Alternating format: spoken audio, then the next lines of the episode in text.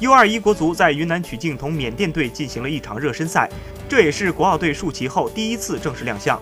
结果，中国队凭借贺喜的进球，1比0战胜对手。主力中场张元在比赛中受重伤，被直接抬上救护车。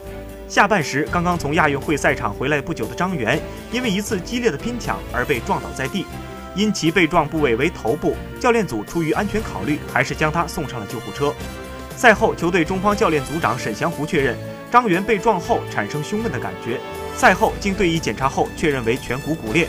张元的下场也从侧面反映出，所有球员都在希林克的眼皮底下竞相表现。